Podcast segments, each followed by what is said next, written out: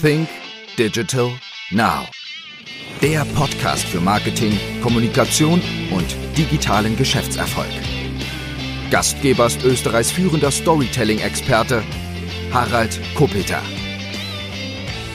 Hallo und herzlich willkommen zu einer neuen Ausgabe von Sync Digital Now. Mein heutiger Gast ist Philipp Semmelroth und für alle, die Philipp Semmelroth noch nicht kennen, darf ich ihn einmal kurz näher vorstellen. Philipp hat mit 18 Jahren sein erstes Unternehmen gegründet und hat es mit 40 an einen Investor verkauft. Heute ist er als Keynote Speaker, Berater für KMUs mit dem Schwerpunkt Vertriebsstrategie und als Trainer für Vertriebsteams unterwegs. Vor mir liegt auch eines seiner Bücher. Ich glaube, es ist sein neuestes Buch, 55 Business eines Turbos für KMUs. Er sagt, ich arbeitete in meinem Unternehmen nonstop und hat alles dafür, fachlich besser zu werden. Doch erst als ich verstand, dass der Vertrieb es ist, der die Firmen erfolgreich macht, habe ich richtig Geld verdient. Und genau über dieses Thema reden wir heute. Wir reden über das Thema Verkaufen, wir reden über das Thema Vertrieb. Hallo und herzlich willkommen, Philipp. Ja, herzlichen Dank für diese Einladung. Natürlich auch ein herzliches Hallo an dich, Harald, und an alle, die uns heute zuhören. Philipp, gehen wir dann einmal ein bisschen zurück. Ich habe gesagt, du hast mit 18 äh, dein erstes Unternehmen gegründet. Was war das damals? Also es war tatsächlich ein Computerunternehmen. Das ist daraus resultiert, dass ich mit zwölf diese Faszination für Computer identifiziert habe, mit 14 den ersten PC bekam, nachdem der C64 überholt war, dann immer mehr daran rumgefummelt habe, immer mehr kaputt gemacht habe, niemanden hatte, der es reparieren konnte, mich selber damit auseinandergesetzt habe, wie das geht und dann habe ich plötzlich festgestellt, diese Kompetenz sind andere bereit, mit Geld zu honorieren. Und dann habe ich darum äh, so erste Geschäfte gemacht und mit 18 dann eine Firma gegründet, um da offiziell auch einkaufen und verkaufen zu können und mit 19 Abitur gemacht, weil meine Eltern mir nicht erlaubt haben, die Schule abzubrechen. Die haben gesagt, mach lieber nochmal was Solides. Wer weiß, ob das mit den Computern mal so klappt. War das dann Computer, also Handel mit Computer, Hardware oder war das dann noch, waren das andere Sachen dann auch noch? Also es war im Prinzip eigentlich Reparatur oder Dienstleistungen würde man es nennen und dann natürlich daraus resultierend auch die Wünsche der Kunden, hey, können Sie nicht gleich alles neu liefern? Und so hatte ich dann auch sehr schnell also größere Projekte, weil ich eben auch sehr schnell erkannt habe, du musst mit den Leuten auf der kommunikativen und nicht auf der fachlichen Ebene dich austauschen. So erinnere ich mich zum Beispiel an ein großes Projekt, da habe ich für 70.000 Mark damals einen Server verkauft und habe dem Kunden gesagt, Herr Kunde, ich mache das ja von zu Hause, theoretisch von meinem Schreibtisch aus, wo ich meine Schularbeit mache. Sie müssten 55.000 Mark Vorkasse zahlen, 10.000 leihe ich mir von meinen Eltern, den Rest finanziere ich über einen Dispo-Kredit. Und wenn Sie das machen, können wir den Auftrag zusammen umsetzen. Das fand der Kunde transparent. Deshalb habe ich den Auftrag bekommen, habe den dann auch gut umgesetzt. Und das bringt mich heute zu meiner These, wenn ich mit Leuten spreche, die sich selbstständig machen wollen und mir erzählen, was sie alles für Schwierigkeiten haben, weil sie nicht das richtige Elternhaus haben, weil sie nicht den finanziellen Background haben, weil sie nicht die Kontakte haben. Du brauchst brauchst nur eine Sache für eine Firma und zwar einen Kunden. Wie groß ist das Unternehmen dann irgendwann einmal geworden? Na, ich habe im Laufe der Zeit über 30 Mitarbeiter eingestellt, dann äh, natürlich nicht alle gehalten, weil tatsächlich habe ich nach hinten raus auch erkannt, dass wenn du immer mehr Menschen einstellst, bist du zwar extrem beschäftigt, aber nicht notwendigerweise profitabel. Und dann habe ich halt wirklich mal analysiert, welche Kernbereiche in unserem Dienstleistungsspektrum wirklich Profit generieren und habe das ganze Unternehmen neu ausgerichtet, sodass wir nachher mit einer kleineren Mannschaft deutlich bessere Ergebnisse erzielt haben, sodass ich heute, wenn ich meine Unternehmercoachings mache und mir Mitarbeiter oder Kunden jetzt von mir dann erzählen, sie suchen mehr Mitarbeiter und so weiter, immer so eine Alarmsirene höre und immer sage, ja, bevor wir jetzt einfach neue Leute einstellen, lass uns mal lieber schauen, ist deine Auslastung wirklich hoch? Ist deine Profitabilität gut? Wie sieht die Produktivität der vorhandenen Mitarbeiter aus? Welche Transaktionskosten fallen bei dir an und wie werden die optimiert? Und dann stellt sich sehr schnell raus, es sind nicht die Großen, die erfolgreich sind, sondern die wirtschaftlich gut unterwegs, also Aufgestellten, die mit Standards und Prozessen arbeiten. Wann hast du für dich eigentlich festgestellt, dass es wichtiger ist, äh, in den Verkauf mitunter reinzugehen, als wie dieses Produktwissen dir endlos anzueignen? Wann war diese, diese, dieser Prozess bei dir im Gange? Also ich habe sehr früh natürlich äh, festgestellt, dass du ja alleine im Computerbusiness nicht vorankommst. Ich, es gab ja früher noch kein Internet. Diejenigen, die jetzt was jünger sind, die denken, wovon reden die zwei alten Männer da? Ich bin erst 42, aber das war halt damals eine andere Zeit. Ne? Und äh, da war die Situation eben die, du musstest dich ja permanent mit anderen austauschen, die auch irgendwo ein bisschen fachliche Expertise haben. Und die Realität war eben, dass die auch teilweise dann selbstständig waren. Und dann haben wir irgendwann mal so die Zahlen verglichen und ich habe festgestellt, ich kann mit Kunden besser sprechen als meine Kollegen und ich habe automatisch, also ich habe jetzt auch mehr Geld und dann habe ich geguckt und dann sah ich da einen Zusammenhang und dann habe ich halt festgestellt, es macht viel mehr Sinn, meine kommunikativen und vertrieblichen Fähigkeiten zu schärfen, weil ich die ausführenden Dinge immer zukaufen kann. Und so habe ich dann tatsächlich sehr früh auch angefangen, einfach Aufträge wie wild zu akquirieren und dann meine Kollegen sozusagen als Subdienstleister zu beschäftigen. Wir haben so einen 70-30-Split gemacht und dadurch hatte ich dann im Prinzip einfach sehr viele Aufträge und gleichzeitig, ähm, ja, ich sag mal, auch viel Geld in der eigenen Tasche, weil ich ja im Prinzip nur profitabel war. Und dann habe ich in die Richtung immer weiter mein Wissen aufgebaut. Jetzt bist du sehr viel unterwegs bei kleinen und Mittelunternehmen, auch bei Unternehmensgründern und so. Ähm, aus meiner Wahrnehmung heraus ist aber das meistens das größte Problem eigentlich in dem Unternehmen. Die haben eine riesengroße Expertise, haben ein riesengroßes Fachwissen, aber kümmern sich sehr wenig um das Thema Vertrieb und Verkauf. Ist das so richtig, meine Wahrnehmung? Das würde ich so komplett unterstreichen. Und zwar ist die Realität folgende. Es ist ja häufig die Begeisterung, die jemanden ein Unternehmen starten lässt. Also irgendjemand hat was fachlich herausgefunden, ist ja egal, in welchem Bereich das jetzt der Fall ist. Der fängt dann an, seinen engeren Bekannten davon zu erzählen. Die fühlen sich dann in irgendeiner Form angezündet, inspiriert, wollen das auch und bitten ihn dann, das sozusagen bereitzustellen, was wir ja auch Verkaufen nennen können. Das heißt, es findet aber eigentlich eher so ein passiver Verkauf äh, äh statt, der einfach notwendig ist, um jemand anders zu finden, der auch die Begeisterung Erfahrung teilt. Und so wird es dann im Prinzip aber für beide Seiten ein erfreuliches Geschäft, weil ja beide Seiten Feuer und Flamme sind. Und so kommt es anfangs dann auch sehr stark zu Weiterempfehlungen, sodass es gar nicht wirklich gestartet wird, dieses vertriebliche Know-how aufzubauen, weil man ja immer in einem warmen Kundenkreis aktiv ist. Alle wissen schon, wer du bist, alle haben schon grundsätzlich das Interesse bei dir zu kaufen und dann wird im Endeffekt einfach dieser vertriebliche Skill nie entwickelt. Und nach hinten raus entsteht dann natürlich folgendes Problem. Unternehmen, die so starten und sich nie verändern, werden selten über zehn Mitarbeiter groß, weil sie dann irgendwann einfach andere Strukturen bräuchten und die werden nie aufgebaut, sodass im Prinzip sehr viel von den Gründern oder der Gründerin abhängig ist und dann natürlich ähm, im Prinzip, wenn die sich dann um Webseite, Marketingmaßnahmen, Einstellen von Personal oder sonstige Dinge Dinge kümmert, parallel niemand irgendwas verkauft und das geht dann natürlich zu Lasten der Wachstumskurve.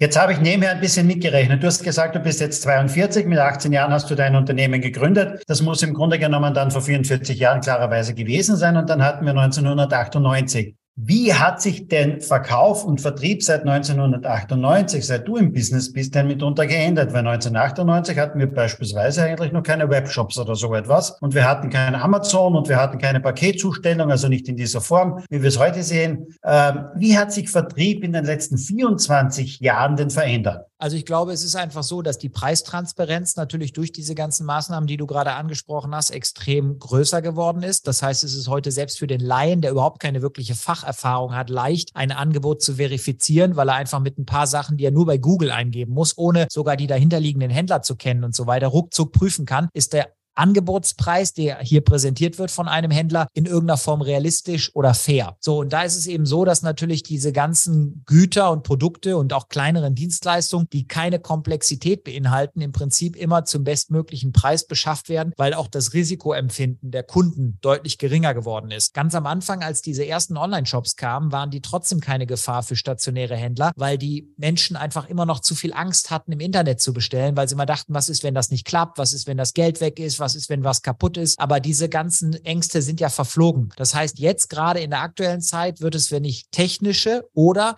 erklärungsbedürftige Produkte und Dienstleistungen verkaufe, viel, viel wichtiger, dass ich eben in einem verkäuferischen Kontext zum strategischen Partner von Kunden werde, wo der Preis einfach akzeptiert wird. Jeder versteht, dass beide Seiten irgendwie daran profitieren wollen, aber es im Endeffekt mehr darum geht, jemanden zu zeigen, wie er aus einem komplexen Angebot eine maßgeschneiderte Lösung zusammenstellt, die dann beim Kunden implementiert, dafür sorgt, dass die dann auch dauerhaft den gewünschten Effekt erzielt und so weiter. Das heißt, die Rolle des Verkäufers ist heute, aus meiner Sicht nicht nur Überbringer von Produkten und Dienstleistungen, sondern eben auch strategische Partnerschaft. Deshalb bin ich auch ein großer Freund davon, Verkauf und Beratung zu trennen und beides zu fakturieren, weil ich glaube, dass der Verkäufer heute eben auch beraten muss im Sinne von, Herr Kunde, nachdem ich mir Ihr Unternehmen angeguckt habe, muss ich Ihnen von der Investition in diesem Bereich abraten, weil Sie damit nicht die von Ihnen gesetzten Ziele erfüllen oder erreichen. Und weil ich Ihnen mit meiner Hilfe trotzdem ja Fortschritt bringe,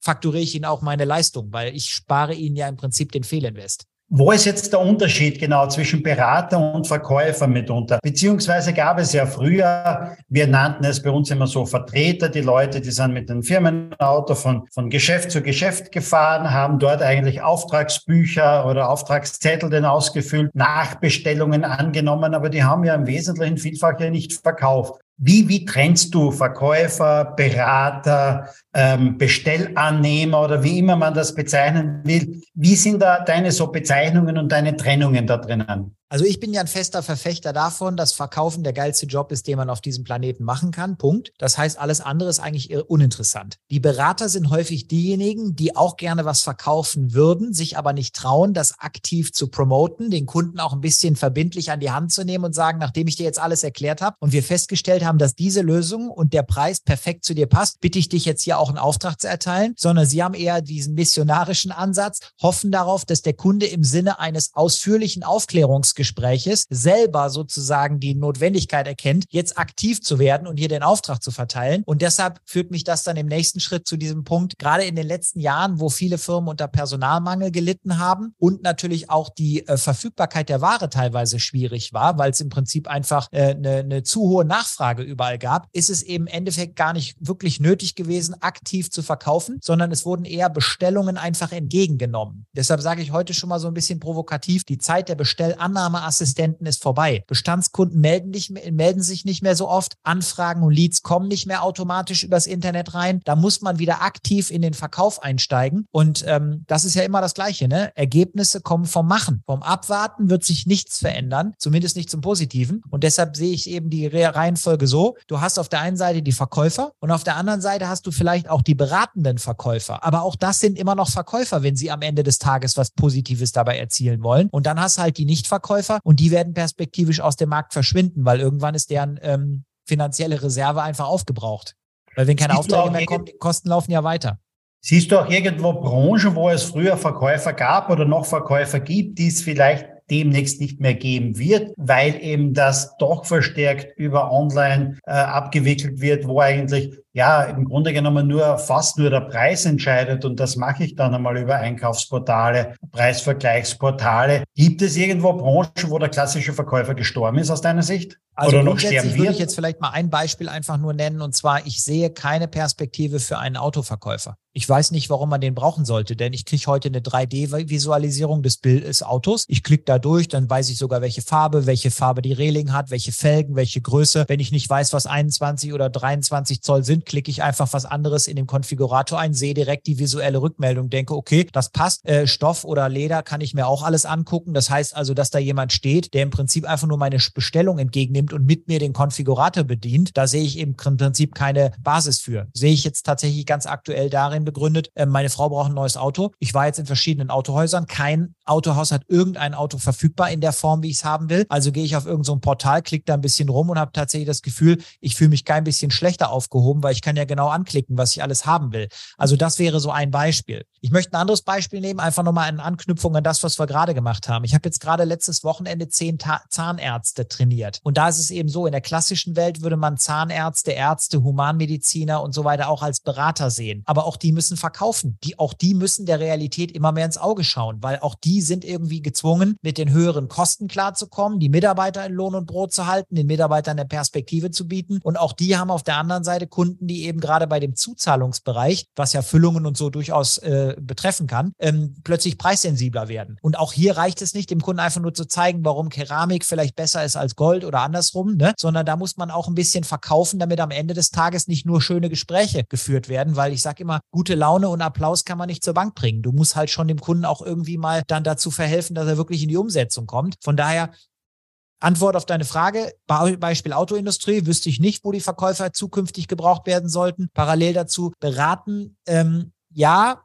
in diesen anderen Bereichen, aber auch die sehen, da sehe ich einen Trend Richtung aktiver Verkauf, sonst wird es einfach nichts. Ich sehe das genauso wie du, dass jede Branche verkaufen muss. Ich habe mich kürzlich unterhalten mit einem Rechtsanwalt, der hat eine größere Rechtsanwaltskanzlei nicht? und auch da war es so, ähm, dass er sich von einer Mitarbeiterin mitunter getrennt hat, weil er gesagt hat, sie hat zu wenig Aufträge gebracht. Also auch sie musste er mitunter verkaufen. Jeder muss sich verkaufen. Und genau da war das auch das Thema. Jetzt sind wir doch seit einigen Monaten, gut, wir sind in der Corona-Krise seit ein paar Jahren, aber seit einigen Monaten kommt jetzt auch noch diese Energiekrise dazu und das alles mitunter. Die Preise steigen enorm. Was sind denn so die Herausforderungen jetzt einmal draußen am Markt? Womit kommen denn die, die Unternehmen und die Kunden jetzt einmal zu dir? Denn die müssen jetzt im kommenden Jahr oder vielfach höhere Preise durchsetzen. Da ist auch wieder das Thema Verkauf ganz stark drinnen. Wie, welche, welche Probleme gibt es denn aktuell da draußen? Also grundsätzlich ist es ja so, dass äh, viele Pro Probleme, die wir jetzt sehen, wie Preiserhöhungen durchzusetzen und so weiter, ja tatsächlich auch schon vor zwei Jahren ganz aktuell waren. Da habe ich sehr viele Anfragen zu dem Thema bekommen. Hey, es ist ja Semmerot, wir haben jetzt äh, die nächsten Runden mit den Einkäufern vor uns. Bitte schulen Sie unser ganzes Vertriebsteam, weil wir brauchen andere Argumente. Und dann habe ich da sehr viel in dem Bereich gemacht. Mein Schwerpunkt ist ja heute tatsächlich dieser ganzheitliche Ansatz. Ich habe ja in der Vergangenheit auch für größere Konzerne gearbeitet, immer mal so als externer Berater. Aber bei den Konzernen ist das Problem ja einfach, du kannst dir ja mit drei, vier Leuten Leuten in so einer Arbeitsgruppe oder Taskforce oder wie diese ganzen äh, Sachen heute heißen, kannst du dir ja sehr schnell einig sein, dass hier Handlungsbedarf besteht. Aber dann müssen so viele umliegende Abteilungen um Zustimmung gebeten werden, Budgets bereitgestellt werden, dass nachher nichts passiert. Deshalb ist ja mein Kernbereich tatsächlich lieber so ein Unternehmensumfeld. Ich sage jetzt mal bis 50 Mitarbeiter, wo du dann nur im Notfall auch noch mit dem Chef selber sprechen kannst und sagst ihm einfach so, jetzt ist keine Zeit mehr zum Reden, jetzt muss mal was ein bisschen gemacht werden. Hier ist der Plan, gib mal grünes Licht, dann find, wird das Realität. Und da ist es tatsächlich so, so, dass auf der einen Seite die Leute zu mir kommen und sagen, wir würden gerne aktiver in den Verkauf einsteigen, wir würden gerne wirklich ein aktives Verkaufsteam aufbauen, wir würden gerne nochmal auch vielleicht unser Verkaufsteam, was bisher nur aus Chef, Chefin und irgendeiner äh, Hilfskraft bestand, vielleicht in, in ein mehrdisziplinär ausgerichtetes Team ähm, konvertieren, was für mich so viel heißt wie Vertriebsinnendienst, Außendienst und so weiter. Dann habe ich Anfragen von Firmen, die sagen zu mir, wir müssen in unseren Remote Video Calls besser performen. Wir kriegen es einfach nicht hin, die gleichen Abschlussquoten hinzukriegen, wie wir das früher face to face mit dem Kunden gemacht haben. Und es zeigt sich ja ab, dass das nicht wieder so sein wird wie früher, dass die face to face Termine einfach auch nach hinten raus weniger werden. Also musst du ja theoretisch in dieser Videoumgebung besser performen. Auch das kann man ja lernen. Aber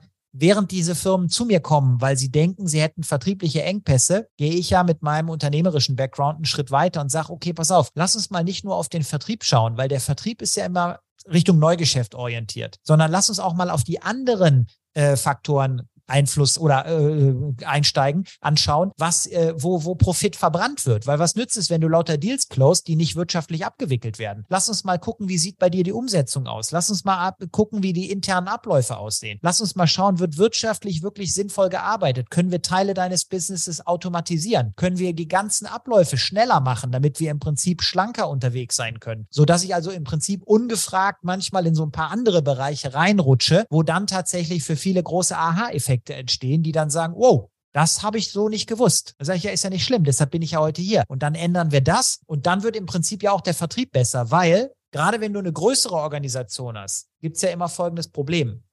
Der Vertrieb verspricht irgendwelche Dinge, die in der Ausführung nicht Realität werden. Das heißt, der Kunde ist verstimmt, der Kunde denkt, man hat ihm anderes versprochen und du kriegst im Prinzip Schwierigkeiten beim Folgegeschäft. Ich bin aber ein großer Freund von Abo-Modellen. Das heißt, verkauf dem Kunden einmal was, mach daraus ein Abo-Modell und sicher dir wiederkehrende Einnahmen, bestenfalls über fünf Jahre. Das habe ich in meiner Firma ja mit den Kunden vorgemacht. Damit das funktioniert, muss aber der Vertrieb Dinge versprechen, die die Ausführung auch punktgenau liefert bestenfalls mit Festpreis. Und damit das funktioniert, muss man einen etwas anderen Fokus wählen und muss sich halt abteilungsübergreifend diese ganze Geschichte anschauen. Und das kann ich halt richtig gut, weil ich ja mal bei A wie Auftragsakquise bis Z wie Zahlungseingangskontrolle alles selber gemacht habe und dann nach und nach Leute eingestellt habe, die das alles übernommen haben. Aber ich kenne ja eben alle Bereiche. Wie oft hörst du dann eigentlich so, naja, das war die IT-Branche, aber meine Branche ist ja wirklich speziell und bei mir ist immer alles anders. Ist es denn wirklich so oder gibt es wirklich Branchen, wo du sagst, okay, da kann ich auch einmal nicht weiterhelfen? Also das ist tatsächlich so, äh, dass ich bis jetzt einen Auftrag abgelehnt habe, weil ich sieben Grills habe und ich wurde von einer äh, Gruppe Veganer gefragt, ob ich Ihnen helfen könnte, so ein Retreat aufzubauen. Da habe ich gesagt, da fehlt mir die Passion, da kann ich mich nicht mit identifizieren. Ich respektiere eure Ernährungsfokussierung, aber da würde ich bei jedem Satz immer denken, das bin ich nicht. Anders äh, äh ist es so, dass ich bei allen anderen Branchen tatsächlich sehr gute Ergebnisse erzielt habe. Ich habe jetzt gerade äh, hier so ein, so ein ah, der Weltmarktführer im Kalkbereich äh, beraten. Das würde man ja jetzt nicht erwarten. Aber der Punkt ist doch, du hast ja immer eine Anbieterseite und du hast eine Abnehmerseite und dazwischen werden Produkte und Dienstleistungen ausgetauscht ausgetauscht. Die Produkte und Dienstleistungen mögen sich unterscheiden aber die Mechanismen sind die gleichen. Du musst eine richtige Positionierung machen, du musst eine gute Performance im Verkaufsgespräch machen, du musst eine vernünftige Bedarfsermittlung machen. Und wenn du die ganzen Faktoren einfach drauf hast und dann auch noch auf der zwischenmenschlichen Seite äh, kompetent rüberkommst, dann ist die Chance, dass der Auftrag bei dir landet, sehr hoch. Dann ist aber auch so, dass ich im Endeffekt einfach ja auch äh, branchenübergreifend Impulse mitbringen kann, weil das ist nämlich tatsächlich ein wahnsinniger Turbo. Wenn du dich immer auf Fach Veranstaltungen mit anderen Menschen aus deiner Branche austauscht, hörst du ja irgendwo immer die gleichen Dinge mit den gleichen Wahrnehmungen und Interpretationen und kommst zu den gleichen Ergebnissen. Jetzt kommt aber so ein Semmelrot zu dir und sagt, hör mal, warum machst du das nicht so? Weil in der anderen Branche, die ich da betreue, funktioniert das äh, äh, wahnsinnig gut. Und dann höre ich erst, ja, bei uns ist das alles anders. Dann hört man mir noch mal ein paar Minuten zu und denkt, das könnte wirklich klappen. Lass uns darauf mal rumdenken. Und plötzlich hast du einen ganz neuen Ansatz. Und das ist eben das Spannende. Das heißt also, gerade dieses Interdisziplinäre bringt aus meiner Sicht so extrem viel, weil immer nur den gleichen Fachexperten aus deiner Branche zu holen, führt ja häufig nur dazu, dass du das, was du bisher für richtig gehalten hast, nochmal bestätigt bekommst. Das bringt aber keine besseren Ergebnisse. Das bringt nur mehr von den bekannten Ergebnissen. Also du drehst dich im Kreis, weil, weil die Ergebnisse nicht gut sind, hast du ja jemanden geholt. Auf welchen Branchen hast denn du manchmal geblickt, wie du noch dein Unternehmen hattest? Gab es da irgendwie spezielle Branchen, die du dir mal angesehen hast, um auch aus relativ fremden oder fernen Branchen etwas zu lernen oder mitzunehmen? Also grundsätzlich ist ja so, dass gerade die ersten Jahre, die ich in meiner Selbstständigkeit gearbeitet habe, selbst dann später, wo ich die ganzen Mitarbeiter hatte und so weiter, habe ich tatsächlich viel einfach aus den Projekten gelernt. Das heißt, ich habe ja einfach in der IT-Firma den wahnsinnigen Vorteil gehabt. Ich habe ja keine IT-Kunden betreut, sondern ich habe ja Steuerberater betreut, Immobilienmakler betreut, äh, Rechtsanwälte betreut, Fliesenleger betreut. Also das komplette Spektrum der Unternehmen, die am Wirtschaftsleben teilnehmen. Und ich bin halt ein sehr wissbegieriger Mensch, nicht neugierig, weil du kannst mir ein Paket schicken, sagen, öffne das vier Wochen nicht, steht das hier nach vier Wochen ungeöffnet, bin ich total entspannt. Aber wenn du mir unternehmerisch signalisierst, dass du irgendwie paar Sachen ganz gut rausgekriegt hast, dann frage ich alles dazu. Und dann bin ich halt zu so Leuten hingegangen, wie du jetzt zum Beispiel, meinetwegen hast eine Content-Marketing-Agentur oder so, und sage ich, hey, wie kommst du denn an Kunden? Wie deliverst du denn deine Produkte? Wie definierst du deine Preise? Wie befähigst du deine Mitarbeiter? Und wenn du diese Gespräche ganz oft mit ganz vielen Unternehmern in ganz vielen Branchen führst, dann lernst du unheimlich viel. Plus, ich habe ja noch zweimal studiert, ich bin ja Diplomkaufmann in Deutschland, habe ein MBA in den USA gemacht. Das heißt, ich habe auch noch viel so akademischen Background dazu. Und das alles verknüpft, bringt mir heute im Coaching diese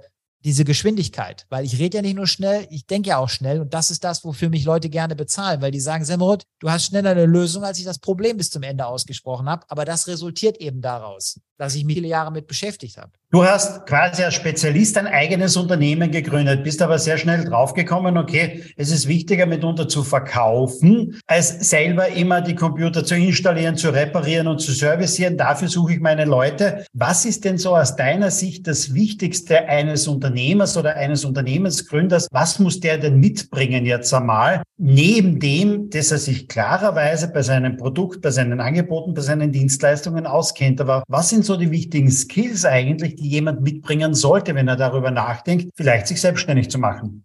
Also ich glaube, es sind eine Vielzahl von Skills und das macht ja auch die, die Schwierigkeit aus. Wenn man sich die Zahlen anguckt, wie viele Unternehmen nach einem oder nach drei oder nach fünf Jahren wieder schließen, dann ist ja einfach klar, Unternehmertum ist einfach nicht für jeden. Das heißt, du brauchst im Prinzip eine hohe Belastbarkeit, gerade am Anfang. Schlaflose Nächte gehören für jeden dazu, egal wie gut dein Unternehmen läuft, weil du dir einfach nachts Gedanken um Sachen machst, von denen anderen noch niemals gehört haben. Du hast äh, im Prinzip aber auch die Notwendigkeit, dich selber zu einer guten Führungskraft zu entwickeln. Und da hatte ich natürlich Vorteile, weil ich ähm, Reserveoffizier bei der Bundeswehr bin, habe sehr viel da testen können, Führungsstile testen können mit verschiedenen Menschen, mit verschiedenen Motivationen, mit verschiedenen sprachlichen Fähigkeiten, mit verschiedenen Motivationsmustern. Äh, arbeiten zu dürfen. Aber der Punkt ist halt einfach, du musst ja führen können. Das heißt erstmal, du musst dich selbst führen können. Daran scheitern ja viele schon. Viele Menschen sind ja völlig unorganisiert. Wenn du selber unorganisiert bist, kannst auch kein Team organisieren. Dann musst du aber im Prinzip aber auch gucken, dass du im Endeffekt auch delegieren lernst. Manche steuern nur zusätzliche Hände. Das entlastet dich als Führungskraft aber nicht. Du musst Entscheidungskompetenz delegieren. Das setzt aber voraus, dass du auch eine gewisse Risikobereitschaft hast. Weil wenn ich jemand anders sage, du darfst die Entscheidung treffen, darfst die auch selber umsetzen, das Ergebnis akzeptieren wir dann, muss ich ja auch damit leben, dass das Ergebnis vielleicht nicht in meinem Interesse ist oder vielleicht sogar einen finanziellen Schaden zur Folge hat. Das heißt, es gibt viele Faktoren. Also kommunikatives, äh, äh, du brauchst kommunikative Kompetenz, du brauchst verkäuferische Kompetenz, du brauchst Führungskompetenz und dann daraus resultierend natürlich auch organisatorische Fähigkeiten und und ich glaube, das ist das, woran die meisten scheitern. Du musst es einfach lernen, dein Ego zurückzunehmen. Du musst einfach mal akzeptieren, dass du nicht der Beste bist, egal was dir deine Mitarbeiter dauernd erzählen. Es gibt Menschen, die sind besser als du. Und du musst den Mut haben und den, ich sag mal, die Bereitschaft entwickeln, die um Hilfe zu bitten. Weil du wirst ja nicht schlechter, wenn dir jemand hilft. Du kommst schneller dahin, wo du hin willst, als wenn du stundenlang alleine ausprobierst. Aber viel zu viele von uns wollen es immer alles alleine schaffen, was totaler Quatsch ist. Aber das ist halt ein Thema, was vielen äh, den Erfolg verhindert. Jetzt hast du über 20 Jahre lang ein Unternehmen aufgebaut. War es eigentlich schwer, sich davon zu trennen, von diesem Unternehmerleben und komplett wieder mal etwas Neues, etwas anderes zu machen? So quasi inmitten des, deiner Erwerbstätigkeit, wenn man es vielleicht so sagen will. Äh, wie, wie war das für dich, äh, dein, dein Baby wegzulegen, wenn man so sagen will? Wie schwer war es? Also Du lieferst mir eine Vorlage, die ich nicht ungenutzt lassen kann. Punkt eins ist, wer die Firma als ein Baby betrachtet, hat unternehmerischen Fehler gemacht, weil wenn ich ein Baby habe, was jetzt äh, irgendwelche Defizite hat, würde ich mich stundenlang darum kümmern, weil es ja mein Baby ist, dass das Kind in irgendeiner Form durchs Leben kommt. Das führt dann dazu, dass man an einem falschen und nicht performanten Unternehmen zu lange festhält. Deshalb möchte ich immer gerne das Bild der, äh, des Instruments im Kopf meiner Kunden installieren. Die Firma ist nur das Mittel, um das Leben zu ermöglichen, was du dir als Unternehmer vorgenommen hast. Wenn du beispielsweise äh, ein großes Haus haben möchtest und noch ein Ferienhaus und im Urlaub immer Businessklasse fliegen, dann wird dein Unternehmen als Instrument eben mehr Überschuss produzieren müssen. Wenn du so soziale Erfüllung und, äh, weiß ich nicht, lokale Anerkennung anstrebst, dann wirst du vielleicht einfach eine gute Reputation aufbauen müssen. Das muss aber alles aus deinem Unternehmen resultieren. So, das heißt also, es gibt nicht gut oder schlecht, es geht nicht immer nur um Geld, es ist abhängig von deinen Zielen. Und wenn sich deine Ziele ändern, muss sich auch das Medium ändern. Und bei mir war es eben so, ich bin in meinem Leben schon in 28 Ländern gewesen. Ich reise sehr gerne, aber mit einem standortgebundenen Business hast du immer diesen Bleischuh dabei. Du kannst ja nicht einfach weg, weil du bist ja irgendwo auch immer noch lokal verhaftet. Weil aber mein Bedürfnis nach Unabhängigkeit, nach Freiheit, nach räumlicher Flexibilität und so weiter größer ist, habe ich einfach den sinnvollen Weg gewählt, mich von meinem Unternehmen gegen sehr gutes Geld zu trennen, damit auch den Proof of Concept zu erbringen, dass ich von der Gründung bis zum Verkauf einiges sehr gut gemacht habe, was nicht nur für mich funktioniert hat, sondern auch für andere, damit das Fundament zu legen, um jetzt als Coach in der Rolle des Unternehmercoaches für andere glaubhafter in Erscheinung treten zu können und basierend auf den Erfahrungswerten, die ich mitbringe und den be bewies bewiesenen Fakten kann ich eben heute mein Coaching-Business betreiben, was mir eben auch erlauben würde, wenn ich dich in Wien besuche, da meinetwegen eine Woche zu bleiben, ohne dass mich irgendjemand vermisst, weil alles heute in irgendeiner Form auch aus der Ferne zu steuern ist. Von daher war es für mich nicht schwer, mich von dem Unternehmen zu trennen, weil den wirklichen Wert, den das Unternehmen generiert hat, nämlich mein Know-how. Ich rede nicht vom Geld. Das Geld kann weggehen, das kriege ich wieder zurück. Aber das Know-how, das geht nicht mehr weg. Und das Know-how, dass ich wirklich weiß, wie Zusammenhänge funktionieren, das ist das, was mir ja geblieben ist und deshalb vermisse ich auch nichts. Jetzt hast du vor zwei Jahren oder vor drei Jahren so ungefähr dein Unternehmen verkauft. Würdest du jetzt sagen, okay, jetzt bin ich schon genau richtig dort, wo ich hin will, oder bist du noch so auf dem Weg und siehst, okay, der Weg passt jetzt in dem neuen Unternehmertum, denn äh, du bist jetzt als Coach, als Trainer unterwegs, als Speaker unterwegs, ähm, berätst Unternehmen, aber als relativ jetzt einmal als Einzelunternehmer, oder wenn ich das so richtig sehe, hast vielleicht ein kleines Team rundherum noch, aber aber es ist ganz ein anderes Leben mitunter, ein ganz anderes Unternehmertum wieder. Also, ja, also bist du schon dort, wo du hin willst? Ja gut, also ich habe ja direkt wieder eine, also ich habe ja eine Holding gegründet und da drin verschiedene GmbHs, habe da auch wieder Leute eingestellt. Wir machen das ja als Team. Ich habe dann, als ich angefangen habe, äh, auch von meinen Mitarbeitern, die ich in der ersten Firma ja mitverkauft habe, Signale bekommen. Sie würden gerne wieder für mich arbeiten, was ich auch als Bestätigung für mein Führungskonzept sehe, weil es kommt ja keiner wieder zu dir zurück, der nicht zwingend muss. Ähm, von daher sind wir da jetzt in einer sehr guten Konstellation unterwegs mit Leuten, die halt viele Jahre auch mit mir in dem anderen Unternehmen zusammengearbeitet haben, was sich für meine Kunden natürlich sehr bezahlt macht, weil die eben sehr guten Input dann von mehreren Personen kriegen können. Es ist so, dass wir ähm, sehr gut losgelegt haben, haben innerhalb von kürzester Zeit sehr viele Kunden akquirieren können. Und äh, tatsächlich ist es so, für mich persönlich ist der größte Indikator dafür, dass wir einen richtig guten Job machen, die Verlängerungsquote von denen, die ja irgendwann mit mir so eine Laufzeitvereinbarung für so eine Coaching-Maßnahme treffen und dann gegen Ende einfach sagen, nee, nee, ich gehe da nicht raus, ich mache hier weiter. Ich wäre ja dämlich, wenn ich da nicht weitermachen würde. Und das führt eben dazu, dass du natürlich im Laufe der Zeit auch immer tiefer in den Kundenkontext einsteigst, damit wird deine Unterstützung noch wertvoller für und es macht, ist es noch erfüllender, weil sich ja Leute gerade am Anfang, wenn du sie kennenlernst, nicht komplett öffnen. Du bist ja anfangs an der Oberfläche dabei, symptombezogen irgendwelche Probleme zu beseitigen. Und erst wenn du wirklich unten an der Wurzel der Probleme angekommen bist, kriegst du ja nachhaltig Top-Ergebnisse. Das erfordert aber, dass jemand sich öffnet. Und das geht dann so weit, dass du plötzlich auch über Eheprobleme sprichst. Das ist jetzt nicht die Zielsetzung, mit der ich gestartet bin, zeigt aber, wie weit sich meine Kunden für mich öffnen. Weil das kennt ja jeder Unternehmer oder Unternehmerin. Du pusht da was richtig nach vorne und zu Hause hat jemand das Gefühl, du interessierst dich direkt für die ganze Familie. Das heißt, du hast einen wahnsinnigen Druck auf deinen Schultern. Mit wem willst du das besprechen? Deine ganzen Bekannten kannst du nicht äh, ansprechen, weil die verstehen sowieso nicht, wie Unternehmertum klappt oder geben nach außen die Fassade. Das Problem habe ich nicht. So, das heißt also, es gibt viele, viele Punkte und jetzt ist es einfach so, wir verbessern unser Angebot kontinuierlich, wir ver wir verstehen immer mehr, wie wir die Leute pushen müssen, um auch die unangenehmen Dinge zu tun. Weil eine radikale Änderung ist ja nicht immer schön. Aber wie halt, ne, wenn du einen faulen Zahn ziehst, danach geht's dir besser. So, das muss man einmal machen. Dafür musst du aber mit einem Vertrauensvorschuss starten. Von daher, ich bin nicht da, wo ich hin möchte, im Sinne von, wir können noch viel mehr Menschen helfen. Aber ich habe exakt das gefunden, was ich gerne machen würde. Weil jetzt war ich zum Beispiel mit meinen Unternehmern in Leverkusen, in May auf Mallorca, jetzt geht's in die Türkei, dann denken wir über USA nach und so weiter. Und das sind ja Sachen, die wären ja in meinem vorigen Business nie gegangen. Und das ist das, was mich einfach so fasziniert. Und natürlich, wofür ich dankbar bin, ist, dass meine Frau dem auch nicht, äh, ich sag mal, entgegengesetzt unterwegs ist. Sie merkt, wie mich das begeistert und sagt, dann mach halt. Und äh, das ist dann natürlich auch schön, dass du da nicht die ganze Zeit zwischen zwei Stühlen jonglieren musst.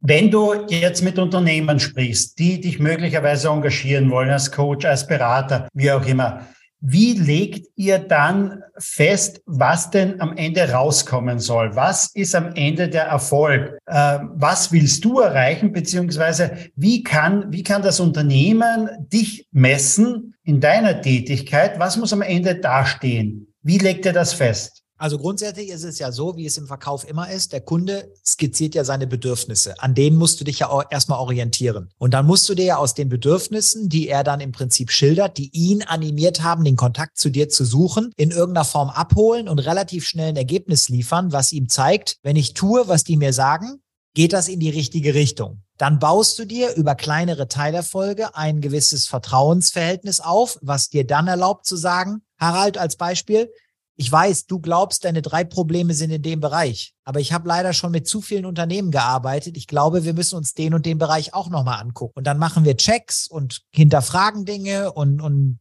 gucken uns Kennzahlen und so weiter an und kommen eigentlich immer wieder zu den gleichen Ergebnissen und sagen, schau mal, diesen Bereich hast du nicht auf dem Schirm gehabt, aber dafür sind wir ja da. Deshalb lass uns bitte in dem Bereich auch mal mit deinem Team arbeiten oder mit dir arbeiten. Und dann, je besser du im Vorfeld performt hast und je größer das Vertrauensverhältnis mit dem Kunden sich entwickelt, desto mehr öffnen sich ja Leute. Ich habe jetzt zum Beispiel einen Unternehmer, der hat einen Papa in der Firma, der ist 69 und er selber ist ähm, 45. Und da gibt es ein Nachfolgeproblem.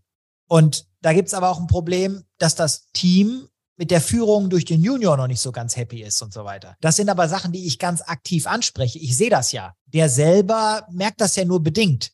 Ich habe aber dann auch ein großes Netzwerk. Ich habe zum Beispiel hier einen Unternehmer in meiner Stadt, der hat 100 Mitarbeiter, der hat die Firma auch vom Papa übernommen. Den kenne ich seit vielen Jahren, da weiß ich, es funktioniert wunderbar. Also bringe ich die beiden auch zusammen und sage, hey mal, der hat das Thema schon durch, Nachfolge mit Papa und so weiter. Sprich doch mal mit dem. Und so tauche ich immer wieder in Themenbereiche ein, die vielleicht gar nicht initial für den Kontakt gesorgt haben, aber wo dann natürlich jemand auch nicht ablehnt und sagt, nee, also Herr Simmo, das interessiert mich jetzt mal gar nicht. Jetzt liegt vor mir dein neuestes Buch. Ich glaube, es ist das neueste 55 Business Turbos für KMUs. Ähm, schilder uns einfach vielleicht einmal zwei oder drei so diese Business Turbos, wo du sagst, okay, das sind so, ähm, ja, vielleicht Trends oder darauf solltest du achten in den nächsten Monaten und Jahren als Unternehmer, denn ähm, darauf solltest du deinen Fokus legen. Was sind so zwei oder drei dieser Turbos, worauf Unternehmer und Unternehmerinnen speziell jetzt achten sollten in einer Zeit, wo wir doch ja unterwegs sind von einer zur anderen Krise mitunter? Worauf sollten die achten?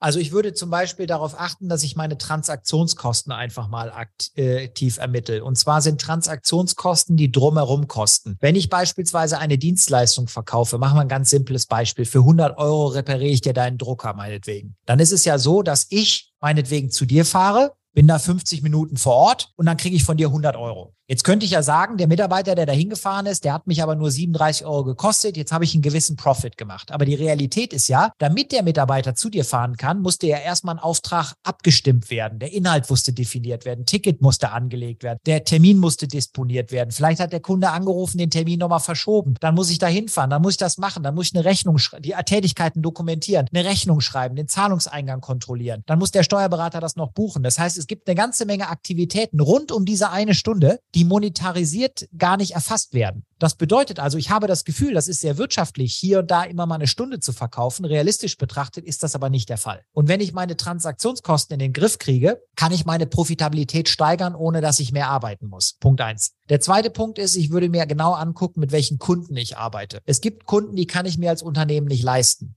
Das sind Kunden, die wollen es immer etwas anders. Die sind nicht im Rahmen der Schablone, also Standards, Prozesse und so weiter zu bedienen. Die haben immer noch mal eine Frage, wenn die Rechnung kommt. Die sind immer auch ein bisschen auf die Chefbetreuung angewiesen. Das heißt, der, der Gründer oder die Gründerin sind immer wieder gezwungen, selber mit dem Kunden zu sprechen. Die können den Auftrag nie komplett delegieren und so weiter. Das ist also auch keine Basis, um ein Unternehmen auf Wachstumskurs zu bringen. Als ich mein Unternehmen verkauft habe, war es so, der Käufer fragte mich, Herr Semmelroth, wer stellt uns denn eigentlich die, den Kernkunden vor, wenn wir jetzt Ihr Unternehmen kaufen? Ja, ich sage ich nicht, weil wenn ich das mache, dann haben wir ein Problem. Dann muss ich mich erst dem Kunden vorstellen und dann stelle ich Sie vor. Das macht den Prozess unheimlich komplex. Sprechen Sie einfach mit meinen Mitarbeitern, weil ich sehe die Kunden gar nicht mehr wirklich. Ich bin operativ nicht mehr so aktiv tätig. So, der dritte Punkt wäre, ich würde im Prinzip gucken, dass ich meine Delegierungsfähigkeiten äh, steigere. Das heißt also wirklich gucke, dass alles ohne mich läuft, dass ich Standards, Prozesse definiere, um auf Festpreise zu kommen und dass ich im Endeffekt mich so weit aus allem raushalte, wie es nur geht und ein lernendes System baue, weil ein Team tatsächlich tatsächlich in der Lage ist, immer besser zu werden, wenn man die Verantwortung selber übernehmen muss und sich nicht der Chef permanent einmischt.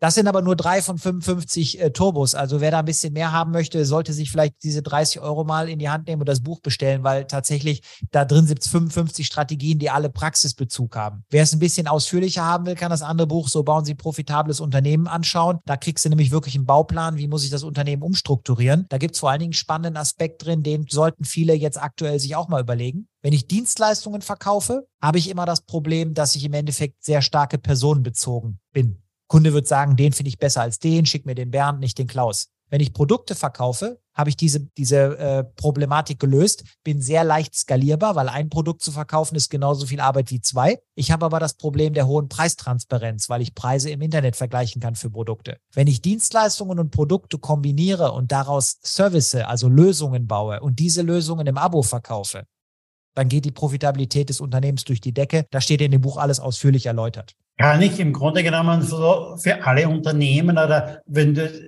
wenn du sagst, Abos verkaufen, das ist vorher schon einmal erwähnt, wo geht es ganz gut und wo geht es fast gar nicht, Abos zu verkaufen? Ich kann keine Abos verkaufen, wenn ich immer was anders mache. Das heißt also, wenn ich jetzt zum Beispiel eine individualisierte Dienstleistung habe, dann ist es halt schwer, ein Abo zu machen, eigentlich unmöglich, weil ich ja den Inhalt nicht fixieren kann. Aber stell dir vor, du, du bietest jetzt zum Beispiel Management von ähm, einem LinkedIn-Profil an.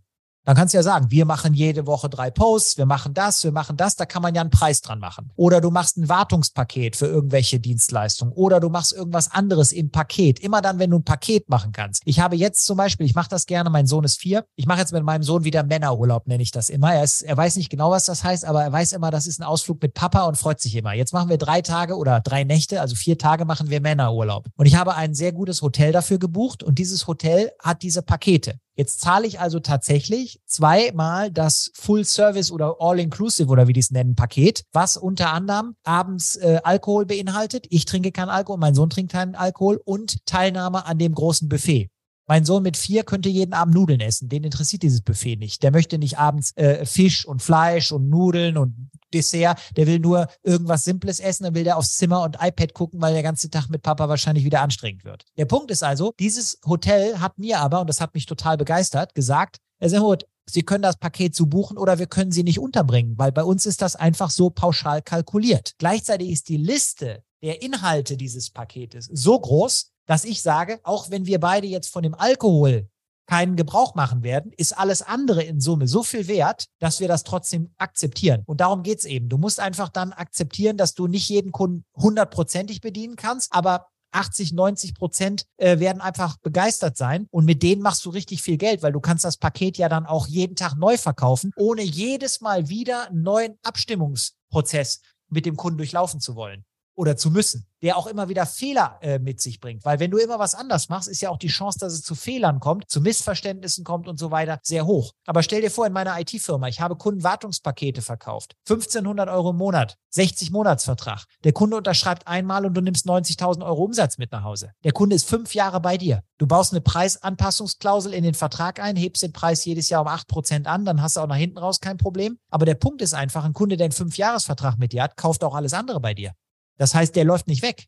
Und das sind einfach diese Abo-Modelle, die Sinn machen. Und deshalb, ähm, das muss man ausarbeiten. Das funktioniert aber nicht, wenn ich jedes Mal was anders mache. So, liebe Leute, das waren jetzt einige Tipps nur, die Philipp Semmelroth drauf hat. Wenn du mehr Tipps haben willst, dann gibt es jetzt zwei Möglichkeiten. Ganz einfach. Es gibt ein Buch 55 Business Turbos. Das kannst du klarerweise in jeder Buchhandlung kaufen. Das kannst du aber auch online bestellen. Aber noch der bessere Tipp ist der, du kommst am 20. April zum Forsch Content Kongress nach Graz. Denn da ist Philipp Semmelroth live auf der Bühne und hält einen Vortrag und das Ganze 60 Minuten lang. Und ihr habt jetzt seine Sprechgeschwindigkeit kennengelernt. Und da könnt ihr euch einmal vorstellen, er wird viele dieser Tipps unterbringen und ihr wird nach dieser Stunde mit Sicherheit der Arm oder die Hand wehtun vom Mitschreiben und ich hoffe, du schreibst mit. Philipp Semmelroth wird auch den ganzen Tag da sein. Ihr könnt ihn auch live angreifen, ihr könnt mit ihm quatschen. Und äh, wenn du glaubst, okay, ich brauche den für mein Unternehmen, ja, dann kannst du auch das mit ihm besprechen. Ich freue mich persönlich schon wahnsinnig auf den 20. April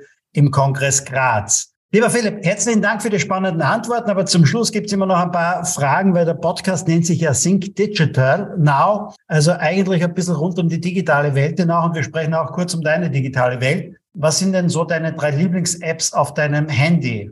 Da bin ich gerade nicht sicher und zwar aus folgendem Grund. Ich habe vor drei Tagen aus der, aus der PC-Welt auf den Mac gewechselt. Ich hatte vorher schon ein iPad, ein iPhone und so weiter. Ich habe jetzt so ein MacBook Pro, weil meine Kollegen meinten, ich bräuchte das. Da ich ja jetzt äh, nicht mehr mit tausend anderen Computern mich dauernd im Netzwerk verbinden muss, habe ich mich dieser Herausforderung gestellt. Aktuell kämpfe ich mit den Tastenkombinationen, bin aber fasziniert von dieser Maschine. Äh, von daher bin ich im Moment tatsächlich noch nicht so im Klaren darüber, was die Top-Apps für meinen PC sind oder für meinen Laptop sind. Auf dem Handy bin ich ein großer Freund von TripIt. Wer also TripIt noch nicht kennt, das ist eine wahnsinnig gute App für ähm, das Management von Reisen. Wenn ich also für eine Reise, zum Beispiel zu diesem Kongress, auf den ich mich sehr freue, ein Taxi zum Flughafen brauche, ein Flugticket, ein Hotelzimmer und so, dann kann ich das alles in TripIt verwalten und auch auf meiner Apple Watch oder so während der Reise äh, jederzeit sehen. Also Top, äh, Top App, ganz klare Empfehlung. Was ich sonst gerne nutze, ist Trello weil ich da im Prinzip einfach meine ganzen Aufgaben sowohl beruflich als auch privat hinterlegen kann. Und dann ist es tatsächlich so, eine App, die ich sehr stark benutze, ist äh, Instagram, weil ich immer mit meiner Community über Stories und so in Kontakt bleibe, was ich nicht nur einlade, also Sie können mir gerne auf äh, Instagram folgen und meine Stories verfolgen, sondern ich möchte Sie auch animieren, selber mehr in die Sichtbarkeit zu gehen, weil wer Sie nicht kennt, kauft woanders. Sehen Sie zu, dass Sie einfach Leute über das Internet erreichen. Sie brauchen keine coolen Geschichten sich auszudenken. Sie zeigen denen einfach, was Sie, wer Sie sind, was sie machen, wie man sie live erleben kann. Das baut über Wochen dann eine gewisse Vertrauenssituation her.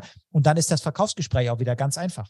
Vor, du wirst von mir 5000 Euro bekommen mit der Auflage, sie entweder zu investieren bei Lufthansa oder bei Airbnb. Wo würdest du die 5000 Euro hingeben? Ich würde mir einen äh, Lufthansa-Flug oder zwei kaufen, weil ich einfach gerne verreise. Und ich habe einmal in einem Airbnb gewohnt. Das fand ich jetzt nicht so faszinierend. Ich bin eher so der Freund von sehr guten Hotels. Du hast selber schon einige Bücher geschrieben, aber wie konsumierst du selber Bücher? Ist es Kindle, ist es das Hörbuch oder ist es das klassische Buch? Es ist eine äh, Kombination aus allem. Ich kombiniere, also ich habe ja in den USA studiert und ich tue viel dafür, dass mein Englisch immer besser wird. Das heißt, ich höre sehr gerne von Menschen, die ich sehr bewundere aus dem amerikanischen Raum, die Hörbücher, weil ich dann natürlich das Englische auch mit der Originalstimme kriege. Das ist ein ganz anderer Impact. Also wenn du mich jetzt versuchst zu übersetzen, ist das auch nicht die gleiche Dynamik. Der intern, der Inhalt ist vielleicht ähnlich, aber die Dynamik ist eine andere. Das heißt also, Hörbücher ist da meine Wahl, gerade für lange Autofahrten, Hörbücher, Podcasts. Dann ist es so, dass ich auf dem Kindle, ähm, auf dem iPad eigentlich total begeistert bin, wie gut man das da lesen kann. Stelle aber doch fest, dass ich mir, wenn es geht, immer das Buch bestelle, weil ich, wenn ich ein Buch habe, dann auch mit dem Textmarker schnell Passagen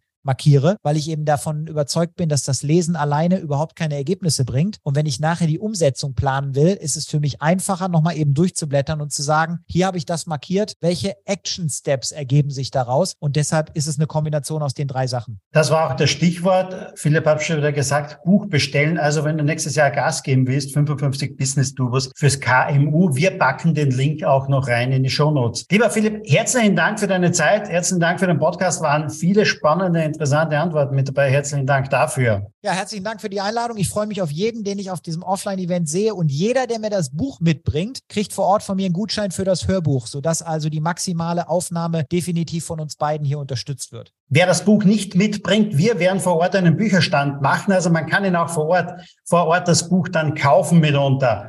Das wird auf jeden Fall ein toller Tag werden. Das ist der Donnerstag, der 20. April im Kongress Graz. Wir sehen uns dann. Das, liebe Hörer, war eine weitere Ausgabe von Sync Digital Now. Wir hören uns demnächst wieder, mit Sicherheit auch wieder mit einem sehr, sehr spannenden Interviewgast.